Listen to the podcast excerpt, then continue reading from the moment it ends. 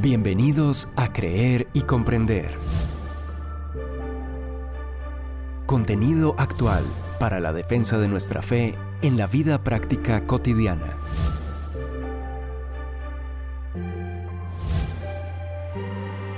Un tiempo de aprendizaje junto al autor, conferencista y apologista Arturo Rojas.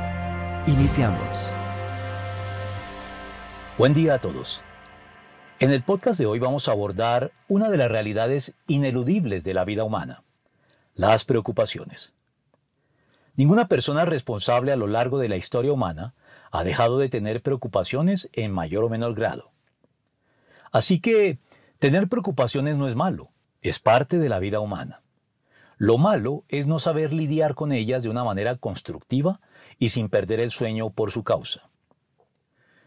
Para comenzar a meterle el diente a este asunto e identificar la forma más recomendable de tratar con las preocupaciones desde la óptica del Evangelio, debo referirme a ese grupo de personajes a quienes llaman o quienes se hacen llamar a sí mismos los nuevos ateos, encabezados por el mediático científico británico Richard Dawkins. Quienes están familiarizados con la apologética o defensa de la fe deben conocerlos bien.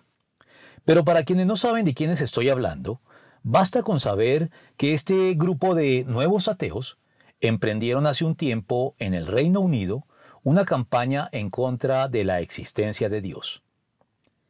Y en esa campaña ellos asociaron de manera ignorante la preocupación con la creencia en Dios.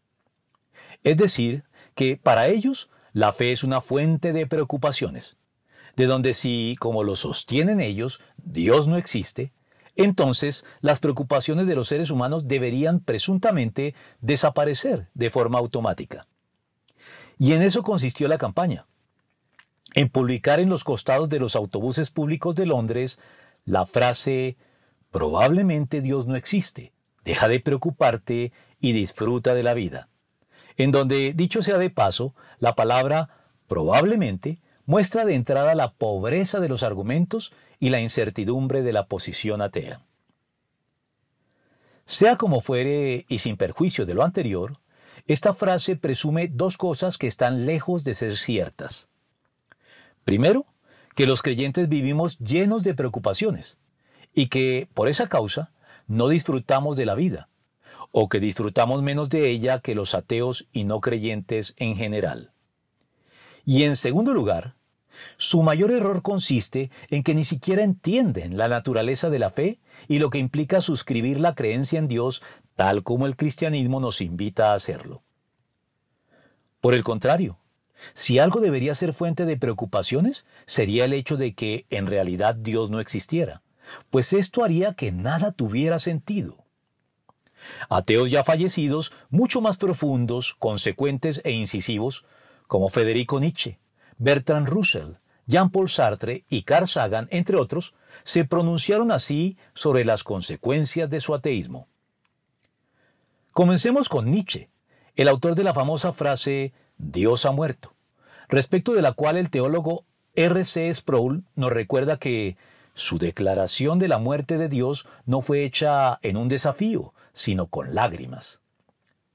Es significativo que el mismo Nietzsche dijera poco después, desde que no hay Dios, la soledad se ha vuelto intolerable. Para entenderlo, vale la pena leer todo el estremecedor contexto en que hizo su casi lírica declaración de la muerte de Dios, que se encuentra en el libro La Gaya Ciencia, y dice así. Usted habrá oído de aquel loco que encendió una linterna a plena luz de la mañana y corrió al mercado gritando, Estoy buscando a Dios, estoy buscando a Dios. Como allá había muchos que no creían en Dios, se produjo una risa general. ¿Por qué? ¿Es que se ha perdido? preguntó alguien. ¿Se ha extraviado como un niño? inquirió otro. ¿O está escondido? ¿O tiene miedo de nosotros? ¿O se fue de viaje? ¿O emigró? Así vociferaban y reían. El loco se plantó entre ellos y los traspasó con su mirada. ¿Dónde está Dios? gritó. Yo se lo diré. Nosotros lo matamos, ustedes y yo. Todos nosotros somos sus asesinos. Pero ¿cómo hicimos eso? ¿Cómo fuimos capaces de bebernos el mar? ¿Quién nos dio la esponja para eliminar todo el horizonte? ¿Qué estábamos haciendo cuando desligamos esta tierra de su sol? ¿Hacia dónde va ahora? ¿A dónde estamos yendo? ¿Alejándonos de todos los soles? ¿No estamos saltando continuamente hacia atrás, hacia los lados, hacia adelante, en todas direcciones? ¿Nos queda alguna arriba o hacia abajo? ¿No estamos extraviados en medio de una nada infinita? ¿No sentimos el respirar del espacio vacío? ¿No ha llegado éste a ser más frío? ¿No es noche tras noche que vienen permanentemente? ¿No deben las linternas ser encendidas en la mañana? ¿No estamos oyendo todavía el cavar de los sepultureros que están enterrando a Dios? ¿No estamos oliendo sino solamente la descomposición de Dios? Dios también se descompone, Dios está muerto, y nosotros lo hemos matado. Y su lamento final es estremecedor. ¿Cómo podremos nosotros, los más asesinos de todos los asesinos, consolarnos a nosotros mismos? Quien era más santo y más poderoso de todo lo que el mundo ha poseído, ha sangrado hasta morir bajo nuestros cuchillos. ¿Quién quitará esta sangre de nosotros? ¿Qué agua habrá con que podamos limpiarnos? ¿Qué fiestas de expiación? ¿Qué juegos sagrados tendremos que inventar? Un panorama sombrío, desolador y verdaderamente preocupante el que plantea aquí este ateo con candorosa honestidad y contundencia. El matemático ateo Bertrand Russell, de manera más escueta, dijo en un lenguaje menos claro, pero igualmente concluyente, que el hombre es el producto de causas que no pueden prever el fin que persiguen, una accidental colocación de átomos destinados a extinguirse bajo los escombros de un universo en ruinas, Solo sobre el firme basamento de una desesperación insumisa puede erigirse la habitación segura del alma. Para decirlo en términos más sencillos, Russell decía que el ateísmo conducía a una rebeldía desesperada, sin garantías ni certezas de ningún tipo. Y por supuesto, una condición como esta se halla muy lejos de brindar seguridad, como lo pretendía Russell ingenuamente, sino que genera ese tipo de preocupación permanente que el existencialismo moderno, ateo también para más señas, llamó la angustia existencial o la congoja humana. Justamente, el existencialista ateo Jean-Paul Sartre dijo de manera breve y puntual que, al fin de cuentas, el hombre es una pasión inútil algo que tampoco me parece una fuente de tranquilidad, sino de preocupación. Y el astrónomo Carl Sagan, en uno de sus últimos libros, titulado Un punto azul pálido, comenta así sus reflexiones alrededor de una famosa fotografía de la Tierra tomada por la sonda espacial Voyager 1, desde una distancia de 6 mil millones de kilómetros de distancia. La imagen, tomada el 14 de febrero de 1990, muestra la Tierra como una mota o punto de luz casi imperceptible debido al fulgor del Sol. Al inspirarse en ella para el título de su libro, Carl Sagan la comentó de esta manera. Debido a la reflexión de la luz del Sol, la Tierra parece estar situada en un haz de luz, como si el mundo tuviese un significado especial. Pero se trata solo de una casualidad de la geometría y la óptica. Nuestra toma de postura, nuestra imaginada autoimportancia, la ilusión de que tenemos una posición privilegiada en el universo, se enfrenta al desafío que presenta ese pálido punto de luz. Nuestro planeta es una solitaria mota en la inmensa oscuridad cósmica que le envuelve. En nuestra oscuridad, en esa inmensa vastedad no hay punto de agarre para afirmar que de algún sitio vendrá una ayuda para salvarnos de nosotros mismos. No parece tampoco muy alentador ni esperanzador este pronunciamiento. Todo lo contrario, es un pronunciamiento pesimista y preocupante. Por eso, el eminente matemático David Berlisky se refirió hacia esta campaña de los nuevos ateos. Parecería que los ateos han puesto fin a sus preocupaciones de forma prematura. Y aquellos que han dejado de preocuparse lo han hecho únicamente porque han dejado de pensar. Han dejado de pensar. Porque si lo pensaran, estarían seriamente preocupados. Pero prefieren no pensar, como lo señala con algo de humor negro Mark Manson en su libro Todo está jodido, y espero que no se vayan a escandalizar por este lenguaje algo procaz y vulgar. Cuando, refiriéndose a quienes suscriben la visión atea de la realidad y dándola por sentada en gracia de discusión, nos dice lo siguiente. Si yo trabajara en Starbucks, en vez de escribir el nombre de la gente en su vaso de café, escribiría lo siguiente. Un día tú y todas las personas a las que quieres moriréis. Y más allá de un reducido grupo de personas durante un brevísimo periodo de tiempo, poco de lo que digas o hagas importará jamás. Esta es la verdad incómoda de la vida. Y todo lo que piensas o haces no es más que una forma de evitarla. Somos polvo cósmico intrascendente chocando y dando vueltas en una mota azul y diminuta. Nos imaginamos nuestra propia importancia, nos inventamos un propósito, no somos nada. Disfruta de tu puto café. Y yo te pregunto después de leer esto, ¿disfrutarías de tu café? Sí, claro, pero únicamente si dejas de pensar, como lo hacen todos aquellos que suscriben la contradictoria filosofía hedonista de la vida que dice, comamos y bebamos, que mañana moriremos. Al que se detuviera a pensar en lo que acaba de leer, le habrían arruinado su café y lo habrían llenado de preocupación. Es por eso que la única justificación para la invitación a dejar de preocuparnos debido a que probablemente Dios no existe, formulada por los nuevos ateos, es que han dejado de pensar, o por lo menos han dejado de hacerlo de manera lógica, racional y razonable, sin importar que quienes así piensen cuenten con credenciales académicas del máximo nivel, lo cual no garantiza que sus pronunciamientos cuenten con el respaldo de la razón. Pues aún en nombre de la razón se pueden llegar a decir sandeces. Yo diría más bien que, si pensaran un poco, los ateos tienen muchos más motivos de preocupación que los creyentes. Porque, refiriéndose a la famosa frase la religión es el opio del pueblo, del ateo Carlos Marx, Ceslao Milos, poeta y escritor polaco ganador del Nobel de Literatura en el año 1980, dijo, El verdadero opio del pueblo es creer en la nada después de la muerte, el inmenso consuelo de pensar que no vamos a ser juzgados por nuestras traiciones, la avaricia, la cobardía y los asesinatos. Y a propósito de preocupaciones, Déjenme referirme a otra campaña emprendida por los ateos. En este caso, los de Alemania.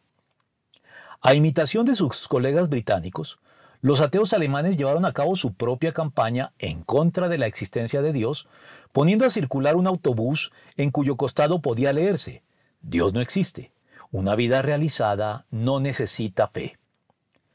Los cristianos respondieron alquilando su propio autobús con la siguiente pregunta impresa en el costado. ¿Y qué pasa si él existe? Más allá de lo jocoso que podría resultar el espectáculo público de un autobús al lado del otro, lo cierto es que la pregunta formulada por los cristianos es absolutamente pertinente. Los ateos o los no creyentes en general pretenden poder realizarse plenamente sin Dios, pero es muy dudoso que lo puedan lograr más allá de las apariencias. Además de que, si llegaran a estar equivocados, tienen serios motivos de preocupación que trascienden esta vida temporal. Es decir, que son preocupaciones que no se limitan a esta vida, sino que van más allá de ella. Porque la muy cuestionable negación de Dios hecha por los ateos, lo único que termina siendo no es hacer desaparecer las preocupaciones de esta vida, sino incrementarlas. Pues de ser falsa su negación de Dios, esta creencia falsa no es más que una vana ilusión que lo único que logra es servirles como inútil escapismo para encubrir, disimular y diferir o darle largas de manera indefinida hasta que sea muy tarde a graves asuntos que deberían ser tomados en consideración cuanto antes con la debida atención. Por eso Blas Pascal decía, como lo recordábamos ya en otro podcast, prefiero creer en un Dios que no exista a no creer en un Dios que exista. La fe no es de ningún modo un impedimento para disfrutar de la vida, sino un estímulo para hacerlo de manera más sana, legítima y plena. Después de todo, al final, tanto creyentes como no creyentes compareceremos ante Dios para dar cuenta de nuestros actos. Pues Dios juzgará toda obra, buena o mala, aun la realizada en secreto. Eclesiastés 12:14. Pero los creyentes lo haremos con la solvencia que nos brinda nuestra fe y la promesa divina de que para quien está en Cristo ya no hay ninguna condenación. Por lo tanto, ya no hay ninguna condenación para los que están unidos a Cristo Jesús. Romanos 8.1. La historia demuestra que la sana creencia en Dios, por lo menos en la perspectiva cristiana bíblica, más que generar preocupaciones lo que hace es liberarnos de ellas, cambiándolas por la paz y el gozo de los que se saben irreversiblemente redimidos por Cristo. Es así como, con la claridad que lo caracterizó, el Señor Jesucristo no negó las preocupaciones, pero nos animó a no dejarnos abrumar por ellas, pues yo les he dicho estas cosas para que en mí hayan paz. En este mundo afrontarán aflicciones, pero anímense, yo he vencido al mundo. Juan 16, 33. Y el apóstol Pablo añadió con contagiosa convicción, alégrense siempre en el Señor. Insisto, alégrense. Filipenses 4:4. Por eso, el eminente físico británico y apologista cristiano John Lennox decía en respuesta a la campaña de los nuevos ateos, no asocio la existencia de Dios como tal con la preocupación, sino más bien con el gozo. Ahora bien, por supuesto que el cristiano auténtico sigue teniendo preocupaciones, a veces más marcadas que los no creyentes, pues su sentido de responsabilidad delante de Dios lo impulsa a preocuparse por cosas por las que los no creyentes no se preocupan, prefiriendo esconder su cabeza en la tierra, como se atribuye popularmente al avestruz. Pero esta preocupación legítima es mínima comparada con las preocupaciones de mucho mayor calibre y mucho más serias que la vida sin Dios trae incorporadas para los ateos y no creyentes en general. Porque Cristo elimina nuestras preocupaciones sobre nuestro destino eterno y reduce a su mínima expresión las preocupaciones de esta vida, en la medida en que nos exhorta de muchas maneras a desecharlas precisamente en virtud de la fe depositada en Él y del alivio que Él nos brinda en relación con todos esos motivos habituales de preocupación. Comenzando por lo que nos dice en el Sermón del Monte. Por eso les digo, no se preocupen por su vida, qué comerán o beberán, ni por su cuerpo, cómo se vestirán.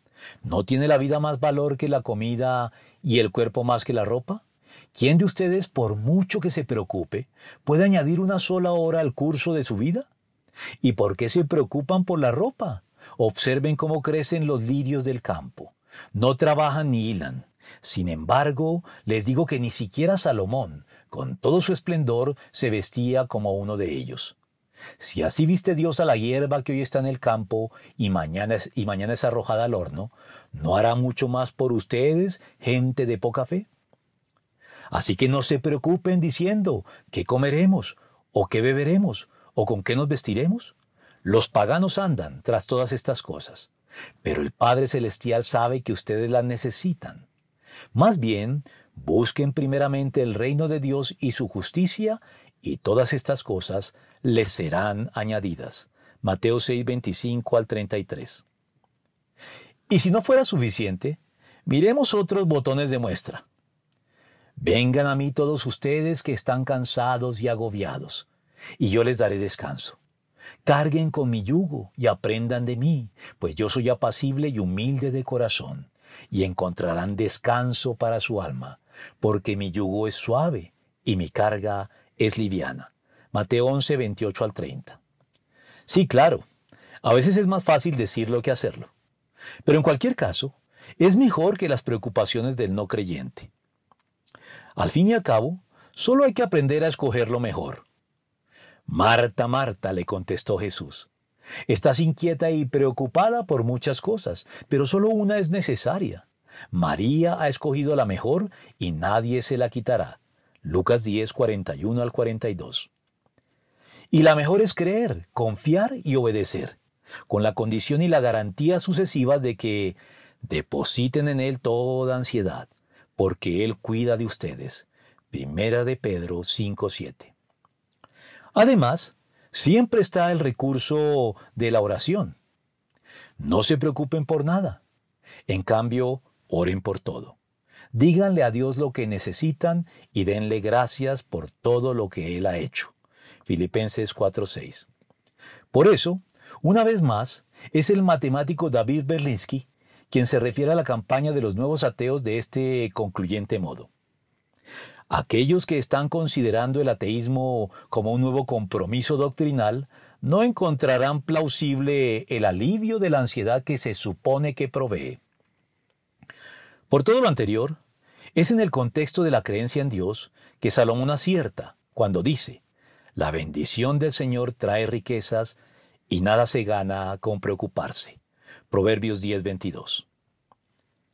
En vista de todo esto, soy un convencido de que, si no hay opción, son mejores las pocas preocupaciones asociadas a la fe que las muchas preocupaciones que surgen de su ausencia. Nosotros decidimos si queremos seguir lidiando con las muchas preocupaciones de la vida y de la muerte sin Cristo. O vamos a creer y a confiar en Cristo de una vez por todas nuestras vidas en arrepentimiento y fe, para permitirle así resolver y eliminar nuestras preocupaciones concernientes a la muerte y reducir de paso a su mínima expresión las preocupaciones de esta vida. Ustedes deciden. Yo ya decidí y opto por reiterarme en esta decisión. Eso es todo por hoy. Los esperamos en nuestro próximo podcast. Recuerden suscribirse a nuestra lista de correos para estar enterados de nuestras últimas novedades. Si te gustó, déjanos tu comentario y un me gusta, y compártelo con todos los que te importan. Hasta la próxima.